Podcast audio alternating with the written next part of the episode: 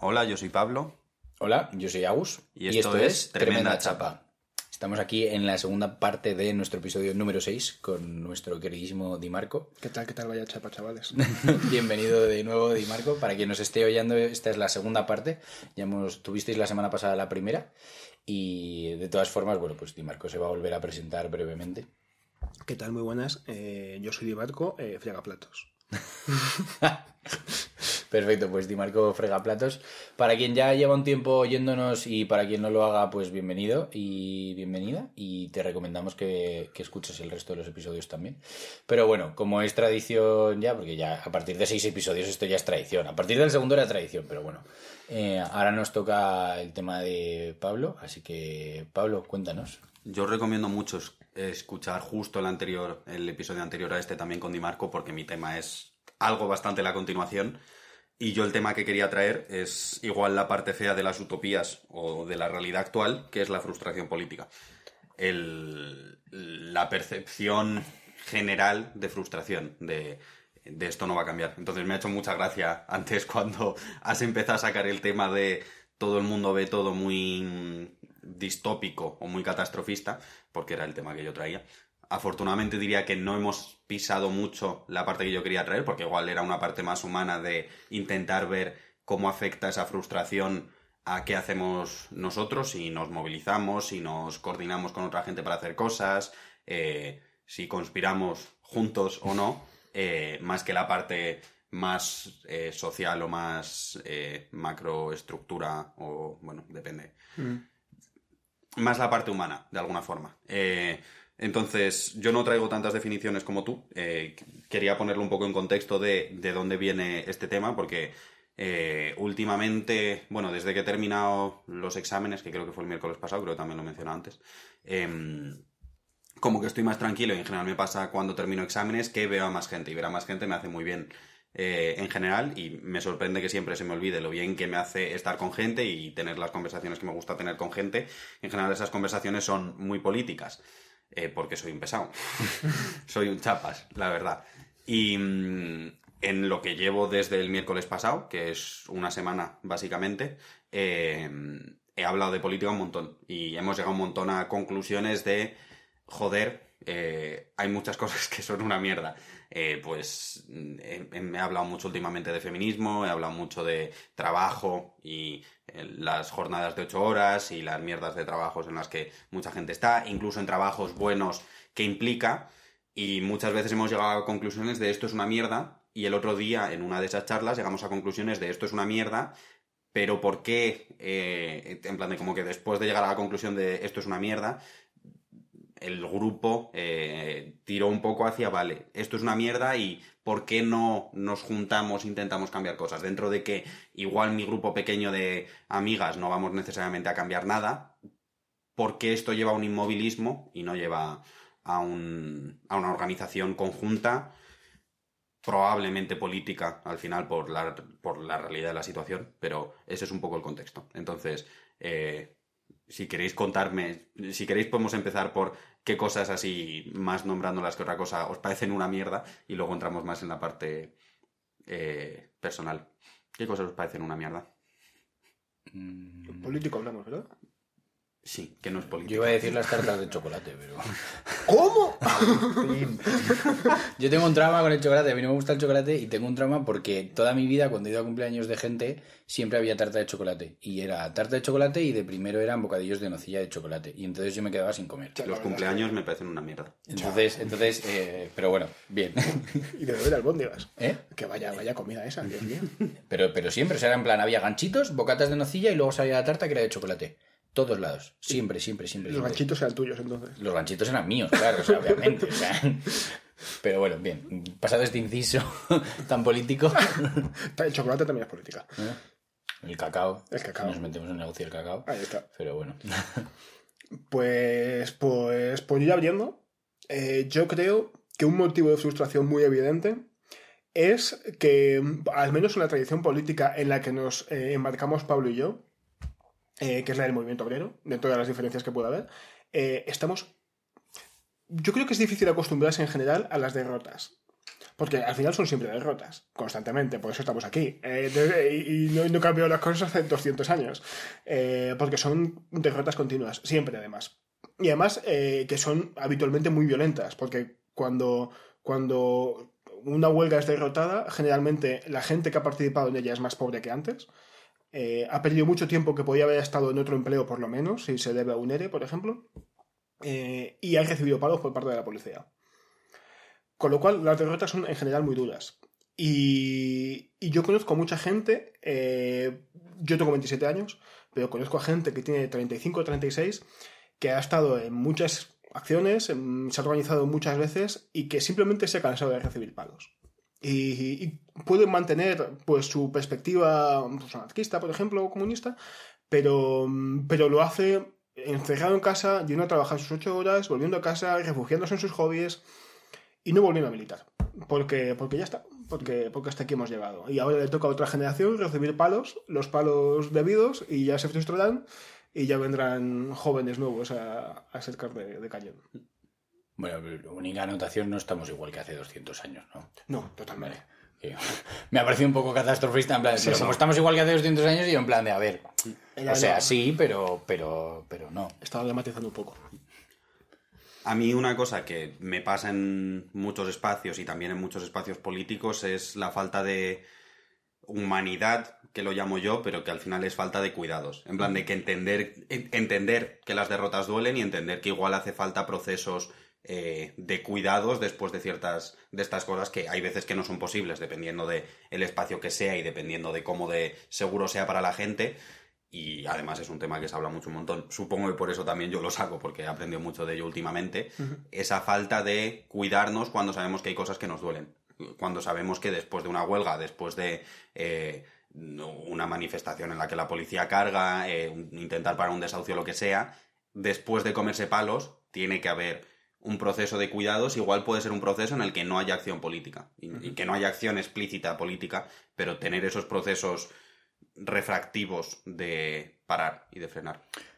Cuando yo estuve mirando meterme en Extinction Rebellion, eh, había uno de los uno de los comités que tienen es el comité como de cuidados y bienestar de los de los activistas y es un comité que se dedica exclusivamente a velar por el bienestar de, de los voluntarios. Y Qué guay. voluntarias, sí. Yo fíjate, te, te oigo hablar con este tema y yo la primera, y me surge una pregunta que a lo mejor se va un poco del tema, pero em, ¿hay que estar involucrado en política?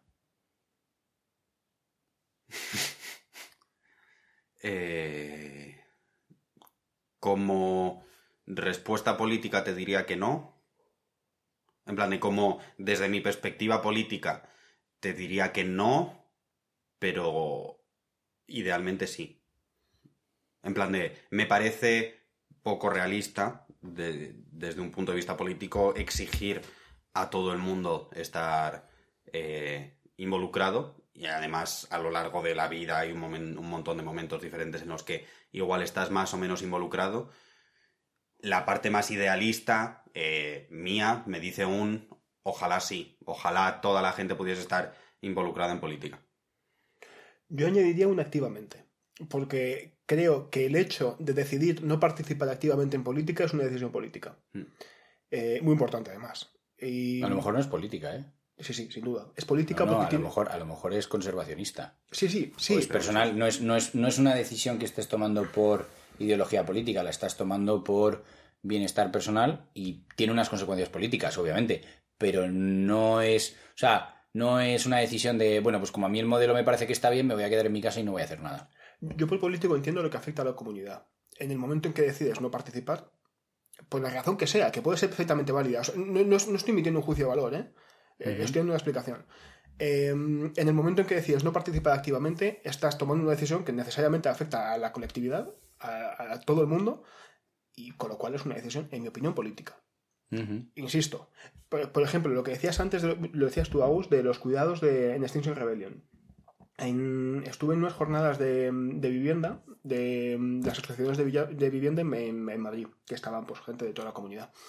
Eh, y la gente de Villalba, que, que es gente magnífica, por cierto, eh, una cosa que han hecho, han montado un huerto urbano Y comentaba uno de los, de los chavales eh, que una de las razones para montar el huerto es para que la peña que acaba quemada de las acciones de vivienda, porque al final pues, es muy duro. Es muy duro estar, eh, es muy duro emocionalmente estar gestionando a gente que van a desahuciar la, la vuelta de la esquina o, o, pues que te peguen palos en un desahucio, etcétera, etcétera. Porque además eh, es mucho más común de lo que parece, porque no solamente actúan en Villalba, actúan en toda la Comunidad de Madrid. Y en la Comunidad de Madrid hay muchos desahucios. Eh, entonces, pues es gente que acaba, pues acaba, acaba muy quemada, obviamente. Entonces, el huerto urbano lo que lo tenían es precisamente para seguir, no sé si organizados, pero, pero en contacto con el movimiento durante las temporadas en las que simplemente no se puede seguir actuando. Eh, y pues, se hace de una manera que es pues eh, liberadora, es mucho más relajada y, y, en general, pues, no sé, que permite desconectar de, de ese entorno. Y esos cuidados también los, los, ejercen, que me parece que de todas formas es común a muchos movimientos, de la manera en que quien, se, quien es multado no paga la multa. Lo paga el colectivo y se hacen acciones, loterías, fiestas, lo que sea, o se pagan cuotas, que hay sitios donde pagan cuotas. Yo, soy, yo estoy muy a tope con el pago de cuotas eh, para pagar las multas, mm. para los cuidaditos. Y, pero mola mucho lo de Extinction Rebellion. Yo no sabía que tenían un comité mm. solamente para eso. A mí me parece muy guay. A mí, volviendo a lo de si hay que participar en política, también me parece un. o meterse en política también me parece un tema interesante, porque otro de los temas en los que me he metido algo más últimamente, más a nivel teórico que práctico, es eh, disidencias eh, en general de gente disca, gente discapacitada, que no necesariamente puede participar de la misma forma. Una persona en silla de ruedas no necesariamente puede oponer la misma resistencia parando un desahucio o eh, no puede ir a una manifestación o una persona... Eh, no voy a poner más ejemplos porque tampoco sé específicamente ejemplos, pero gente que no necesariamente eh, puede participar en asambleas, un montón de cosas creo que también hay muchas formas diversas de participar en política y buscar esas formas diversas de participar en política y aportar también me parece interesante. Y también creo que la responsabilidad al final cae en el colectivo de buscar eh, abrir esos espacios, pero también a nivel individual me parece interesante el cómo puedo participar yo si las formas eh, más tradicionales igual de participación política no me llaman o no me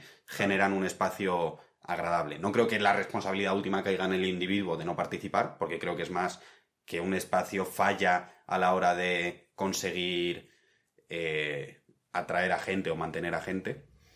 Pero sí que creo que hay una parte interesante a nivel desarrollo personal de decir, eh, entendiendo el valor que tiene la política, entendiendo el valor que tiene la participación en mi comunidad, o en una comunidad más grande, pero de primeras en mi comunidad, si no quiero participar de las formas habituales de qué otras formas puedo intentar participar. Por mi bien y por el bien del grupo. Pero creo que tiene una parte importante de por mi bien. Además, no me acuerdo dónde lo leí, pero me pareció muy interesante el, lo que da a nivel personal el participar en política. En plan de el, la gratificación, y no solo gratificación, sino también, eh, pues si te metes en la parte más capitalista, antes te metías conmigo por ser capitalista, pero las, la, el conocimiento en gestión emocional, en gestión de grupos, en trabajo en equipo, aporta un montón. Y creo que también a nivel gestión emocional propia, el tener un colectivo aporta mucho. Entonces, me parece interesante ese... ¿Se debe participar en política? Pues igual siendo creativos, sí que sería ideal que todo el mundo participase en política de formas creativas, no necesariamente yendo a parar un desahucio. O sea, pregunto porque yo, por ejemplo, en el último año yo he dado un paso atrás, políticamente hablando. O sea, yo antes era el típico que llegaba, yo estaba en una cena con tus colegas y me ponía a discutir. Porque es que esto que has dicho no sé qué, porque es que esto tal, porque es que tal, porque es que no sé qué, bla, bla, bla, bla. Y que en mi casa y en las cenas familiares. Eh, y yo he dado un paso atrás desde el punto de vista de que yo he dejado de intervenir en... O sea, porque mi forma de hacer política de alguna manera era eh, concienciar, eh, educar, eh, discutir, de alguna forma. O sea, yo no he llegado a tener acciones políticas más allá de CIS, que no sé si lo puedes considerar una acción política, pero... Pues eso, yo no, tampoco me he mojado mucho, sí que difundo contenido, podríamos decir, en mi Instagram, cosas así y tal, pero, yo hace un año di un paso atrás porque me di cuenta que cada vez que tenía una conversación sobre política yo acababa peor emocionalmente que, antes de tenerla. Y entonces yo dije, mira, a mí no me vale la pena, no estoy cambiando las cosas y yo di un paso atrás políticamente hablando. Entonces, pues eso, como que dentro de lo que tú planteabas como frustración política, para mí también está el punto ese de, mira, yo me he frustrado porque, porque no vamos a ningún lado. Pues lo que decía Di Marco, pues si ahora ya tengo 35 años, ahora les toca los siguientes, desde los 25 hasta los 35 y luego los siguientes, pues chico, para bajarme del carro a los 35 me bajo ahora. O sea, déjame vivir 10 años tranquilo y centrarme en otras cosas. Que desde el punto de vista, o sea, yo lo planteo desde un punto más egoísta o un punto más mm, de privilegio, pues sí que es verdad, porque al final del día yo soy un tío y soy blanco y encima soy grande y tal, pues eh, o sea, es que poco más. Em, pero para mí es como que, o sea, hay mucha gente que la veo sufrir por frustración política de, joder, es que ¿por qué el mundo es así? ¿Y por qué no cambia? Y yo es que creo que la respuesta no está ahí. O sea, que lo entiendo, que, que si se cambiase el... es lo que hablábamos un poco antes en el break. Si se cambiase el modelo tal, ¿no sería mejor? Sí, ya, pero es que eso no es real sinceramente, o sea, a mí no me parece real que la solución a la generación nuestra de ahora mismo que tiene 25 años y que tiene problemas y que no está a gusto en el mundo y que sufre y tal, la solución no es decirles, no, pues ahora nos vamos a hacer todos anarquistas y el mundo va a ser una anarquía o vamos a hacer, el, mundo va a estar organizado de forma comunista o me da igual el modelo que tú elijas, ¿sabes? Em, no creo que la solución sea eso. Pues probablemente si tuviese ese modelo mm, volveríamos a tener los mismos problemas, la gente seguiría estando mal, etcétera. Y creo que hay una frustración política porque es como hay que estar involucrado en política. Y si no cambias las cosas en política, las cosas no van mejor. es como en plan, joder, tío, déjame en paz. O sea, que entiendo que tu lucha, entiendo que está súper politizado, entiendo que yo lo que estoy haciendo no es contribuir y entonces estoy siendo parte del problema, lo entiendo. Pero el precio que pago yo por estar ahí no se tiene en cuenta. O sea, que yo creo que es un poco lo que decías tú de los cuidados y tal. Yo creo que la mayoría de las veces no se tiene en cuenta lo agotador que es. Yo, por ejemplo, discutía con mi padre sobre el tema y decía, me decía, claro, no, porque es que tu postura es súper radical. En el momento en el que oyes algo que no te gusta, dejas de hablar. no, no, mi postura no es súper radical en ese sentido. Mi postura es súper radical en el sentido de que si detecto que es una conversación que me va a quemar más energía de lo que me va a aportar, decido no tenerla. Porque para estar recuperándome luego dos horas después de la conversación, pues no la tengo. Si es una conversación con una persona que opina diferente, que va a ser constructiva, educativa, en la que voy a aprender, pues genial. Por ejemplo, el otro día en un grupo que tenemos eh, Pablo y yo. Eh, estábamos hablando sobre distintos tipos de feminismos. No quiero entrar en el debate, eh, pero de, una manera muy así estaban teniendo una conversación Pablo con la hermana de una amiga mía, a través de mi amiga y yo. Y entonces en un momento en el que dijimos, ¿les sentamos juntos para que hablen? Y yo miré a mi amiga y le dije, ¿para qué? Si solo se van a enfadar, solo van a discutir, no van a ceder ninguno de los dos. ¿Para qué? O sea, pues como que hay, creo que hay un montón de acciones políticas que personalmente creo que no aportan. Y creo que queman mogollón. Hay una cosa importante que mencionó, que creo que dijo Pablo en el anterior eh, episodio, que, es un mantra del movimiento obrero, pero que es muy importante, eh, que no solamente se aplica a esa sociedad mejor que queremos construir, en esa sociedad utópica, sino también durante el proceso de lucha, que es cada cual según sus capacidades. Cada cual según puede y no se puede exigir más a nadie. Eso, eso para empezar. Yo estoy muy involucrado con, el movimiento eh, curdo de liberación, eh, allí en, en, Oriente Medio, eh, es un pueblo partido en cuatro, en cuatro países, etcétera, etcétera, y el caso es que el nivel de activismo que, que, al que alcanza la gente es muy elevado, del estilo de me hago cuadro del partido, me voy de casa, me voy a la montaña y voy a vivir toda la vida en la montaña en, un, en una cueva con una K-47. Ese es el nivel de compromiso. Sin embargo, esa gente, cuando se relaciona con personas que han decidido tener un nivel de compromiso menor, no tiene ningún tipo de aire de superioridad. Porque todo el mundo tiene un papel dentro del movimiento. El que está en su casa charlando con los vecinos tiene un papel muy evidente. Porque si tú estás en la montaña, en una cueva, dando tiros, no estás justificando por qué estás dando tiros. O no estás explicándole a las personas, no, mira, es que, es que va a venir la policía turca y me va a llevar a mí y nos van a deportar otra vez a no sé dónde. Todos los papeles, todos los roles en el ámbito de la lucha política son muy importantes. Eso por un lado. Luego, eh, recientemente, eh, como, como, los comunistas saben muy, muy bien, eh, ha caído la Unión Soviética. Y eso implica que todos los partidos fuertes comunistas se han ido disolviendo o se han caído. Antes el modelo político era por lo menos dentro del comunismo, era un partido muy grande muy fuerte a través que vinculaba toda la lucha, con sus sindicatos, con sus estructuras y tal y cual. O pequeñas imitaciones. El partido no sé comunista no sé qué había formado. El partido ML no sé cuántas. Que eran imitaciones. La cuestión es que la, eh, la decisión de en qué espacio operar era un poco más limitada. Era bastante más limitada incluso. Pero ahora con todos los colectivos que hay muy específicos, yo creo que encontrar una zona donde puedas estar más cómodo, dentro de que es lucha política, que la comodidad va a ser limitada, pero al margen de eso es más fácil. Desde vivienda, por ejemplo, un huerto, eh, un huerto quiero decir dentro de un contexto de lucha política, no simplemente eh, pues un huerto comunitario para comer berenjenas naturales, eh, que bueno, también tiene algo de político, pero no es activismo como tal, en mi opinión. Em, este tipo de cosas, pues bueno, pues hay más comodidad y más capacidad de elegir en mi opinión, ¿eh? y hace, hace más fácil que la, gente, que la gente se meta dentro de este tipo de cosas. Y que luego pueda jubilarse, digamos, manteniendo contactos y siendo, siendo de ayuda. Porque este chaval que os comento, o sea, eh, el chaval con 35 que, que, que, que dijo, venga ya, hasta aquí hemos llegado, Vale, sí, o sea, lo he dejado. Sin embargo, una cosa que sigue haciendo es transmitiendo conocimientos y experiencias, que es muy importante, porque así yo, la primera vez que voy a una manifestación, no me encuentro de golpe con las cosas de nuevas. Mm. Y esa transmisión de conocimiento es esencial. A mí una cosa que, hablando con mucha gente también, el análisis, bueno, que no es mío, en plan de, lo he leído también o lo he conversado con gente, el que se hace una montaña muy grande de lo que es supuestamente política y que no es que solo X es participar en política. Solo si te vas a un desahucio cada día a intentar pararlo, estás participando en política. Y creo que eso lleva mucho a parálisis por incapacidad eh, de llegar a ello, porque me parece normal que con un montón de, de, la vida de la gente que tenemos, o por problemas o por un montón de cosas, no podamos tener esa participación, ni necesariamente sea deseable. En plan, igual hay gente que está ahí, igual hay gente que no. Pero el, la percepción, creo que también interna en muchos espacios políticos, de tengo que hacer hasta aquí, o solo este tipo de cosas son.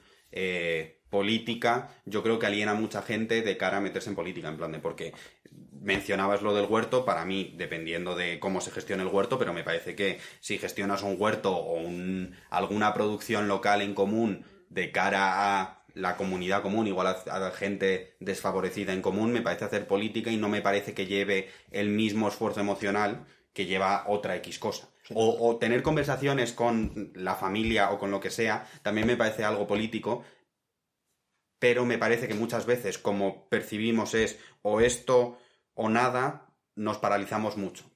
Y vamos al o nada. Eso es súper capitalista.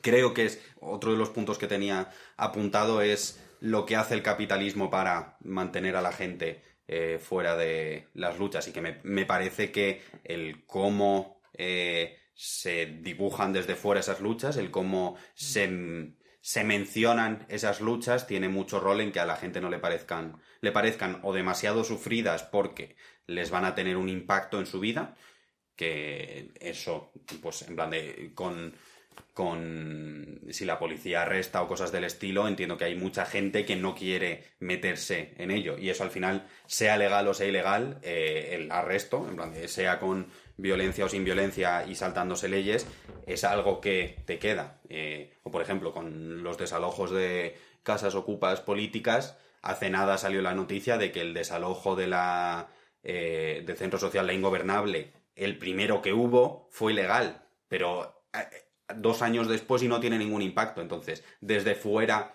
bueno, desde fuera, desde el capitalismo o desde la sociedad en general o los poderes sociales en general, hay cierta contribución a alienar a la gente para que no se metan en esas en esas en esas luchas. Y por eso tampoco me parece la responsabilidad individual última eh, la de participar en política. Pero sí que me parece que eh, en general como sociedad le vamos perdiendo la imaginación a qué cosas podemos hacer. Porque es que hay de todo y hay cosas que no tienen por qué ser eh, hiper complejas o hiper difíciles, pero que sí que abren un camino con saltos más cortitos de cómo puedes ir llegando a política, si quieres, y mucho más cuidadoso. Estaba eh, pues la, señora que va a limpiar la casa del pueblo, que lo hace voluntariamente, eh, la que da clases, la que, la que hace las pancartas, porque además tiene tres hijos y, esto pasaba mucho antiguamente además, cuando eh, también dentro de los movimientos existía un machismo muy marcado y unos roles de género muy marcados. Eh, Sigue pasando. y sigue, sigue pasando, sin duda, pero no está tan marcado. Sí, sí, sí. Quiero decir, pero, pero antiguamente eso, estaban, los señores iban a currar y las señoras que se acababan el curro en casa, como estaba todo cerca, eran todo en, en- en barrios, pues una limpiaba la casa del pueblo, otra daba clases a los ancianos, otra no sé qué. Esto se ve muy bien en Novecento, por cierto, que, que es, un, que es una película interesante. Eh, pero bueno, pues eso, cada cual encontraba su rol y no necesariamente pasaba por, por darse palos con nadie, incluso no tener la conversación, porque a mí también me parece agotador. Yo he dejado de hablar de política con mi, con mi madre y con mi abuela porque es que no puedo, es que no puedo. Y con mi padre lo menciono lo mínimo posible, porque sé que, que a nivel emocional es un agotamiento, es que de verdad te aplana el día. Como tú decías antes, es agotador. Pero bueno, eso, que hay otras, hay otras maneras y que además no, no necesariamente pasan por, pues por interactuar eh, de manera violenta con personas. O, ni, o siquiera ilegal, que es algo que también da mucho miedo a la gente. Le estoy haciendo algo ilegal y esto puede tener un impacto. Hay cosas no ilegales que se pueden hacer perfectamente. Sí, sí. Voy a ver si tenía algo más apuntado. Tenías, tenías un punto que a mí me parece interesante, que es el capitalismo asimilando cualquier lucha.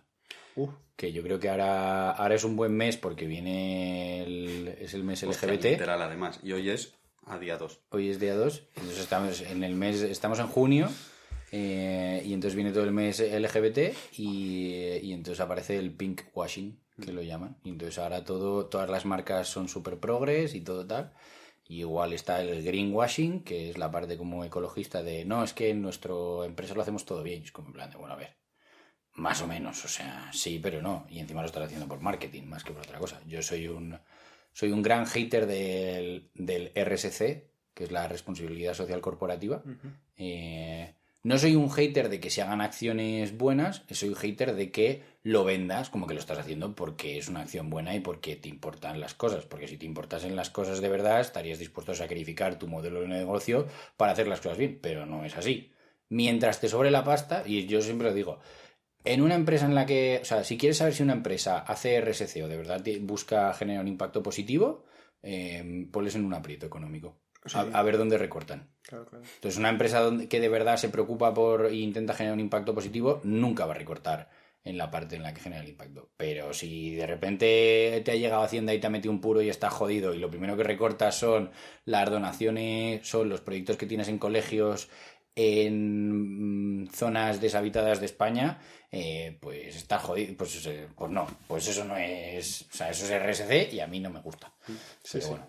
A mí también, no tanto la parte empresarial, pero sí que me parece dentro del colectivo LGTB, como, eh, que me parece completamente irónico, hay, eh, sobre todo, porque es lo que más asimila al capitalismo, hombres gays de derechas, que me parece una asimilación, en plan de que el capitalismo ha llegado a eh, asimilar lo suficiente a la lucha, a meterse lo suficiente dentro de un colectivo en el cual siga habiendo una barbaridad de discriminación, como para que normalice cierta parte de ese colectivo mientras sigue oprimiendo al resto, para, para poder tener esa parte, si lo quieres llevar a las empresas empresarial, a la- en la que digan, sí, tenemos nuestro hombre gay de derechas en la empresa, no pasa nada.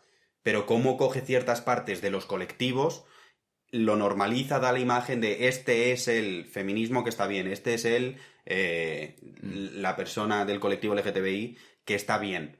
En el feminismo también pasa, en plan de el, el- además ahora ando leyéndome un libro sobre feminismo blanco y los problemas que tiene, asimila cierto tipo de persona dentro del movimiento y lo vende como este es el feminismo, este es el colectivo LGTB, esta es el tipo de protestas que puedes hacer. Es decir, a, mí uno de los problemas, eh, que tampoco me parece que sea horrible, que tengo con Extinction Rebellion, es que hay una parte muy performativa que me parece que tiene cierto impacto, pero también asimil, permite al capitalismo cierta forma de esta es el tipo de, de protesta que tienes que hacer. Y yo le digo un montón el tú de gente no necesariamente politizada, el si tu protesta tiene violencia no vale. Dependiendo de las definiciones de violencia hay un montón de cosas, pero el concepto de una protesta puramente no violenta al capitalismo le viene genial para asimilarlo. Para decir, este es el estándar válido de lucha. Mientras echa todo el resto de luchas. Y además, asimilas cierta parte y te ganas la opinión positiva de la sociedad y permites igual hundir más al resto de partes. Mm. Mm, pues Yo creo que por eso mismo es muy importante seguir haciendo caso a, a los, a los yayos, a los yayos del movimiento, que, que es verdad que tienden, tienden de- a pecar de conservadores. Es totalmente cierto. Pero hay una cosa muy importante que es, eh, al final, lo único que no va a copar el capitalismo es lo material. Porque es en lo que se basa. El capitalismo y eh, pues este tipo de cosas, ¿no? Porque luego cuando, cuando, cuando la, cuestión cultural eh, o de perspectiva abandona lo material, pasan, pues suceden monstruos. Suceden monstruos como la gestación subrogada o, cosas eh, que a priori son muy conflictivas. A donde quiero llegar es... eh, son colectivos eh, que, bueno, de hecho, solamente por, por recomendar una peli ahora que se me ha, que se me ha ocurrido, la de Pride, que, que hablando de Es movimiento obrero y de, y de movimiento LGBTI es una maravilla de película, eh, de un hecho además que pasó ahí en, en- en la lucha contra Margaret Thatcher.